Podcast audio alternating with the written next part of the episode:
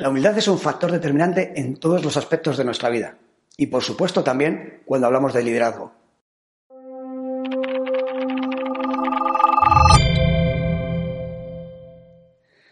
Yo creo que a estas alturas todos reconocemos que la humildad es una virtud, ¿verdad? Una persona humilde es aquella que ha desarrollado conciencia de sus propias limitaciones y sus propias debilidades y por lo tanto obra en su vida en consecuencia. Es decir, que una persona humilde sería todo lo contrario a una persona soberbia.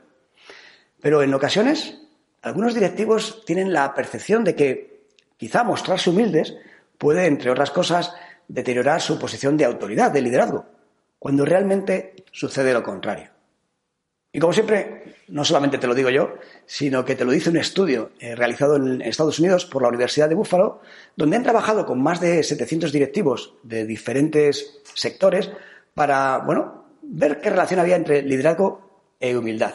Y es la que te estaba contando, ¿no? Uno de los factores determinantes para ejercer un liderazgo efectivo es la humildad. Pero ojo, no cualquier tipo de humildad, la auténtica, la verdadera. Si lo falseas, si intentas parecer humilde, se nota y ahí sí que puede ser contraproducente. La gente que ha hecho el estudio, los autores del estudio, afirman, afirman que a pesar de lo que mucha gente pueda pensar, lo que realmente importa en un líder es cómo es capaz de, bueno, de, trabajar con otras personas y cómo de bien eh, se entiende él con estas personas, cómo de bien se entienden entre ellos.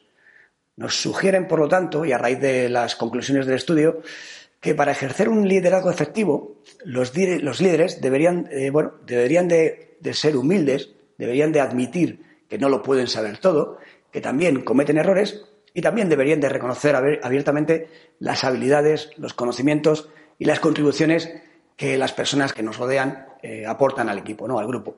Eso es realmente un líder, un líder humilde que sabe trabajar con personas. Nos vemos en el siguiente Mind Manager Podcast. Hasta pronto.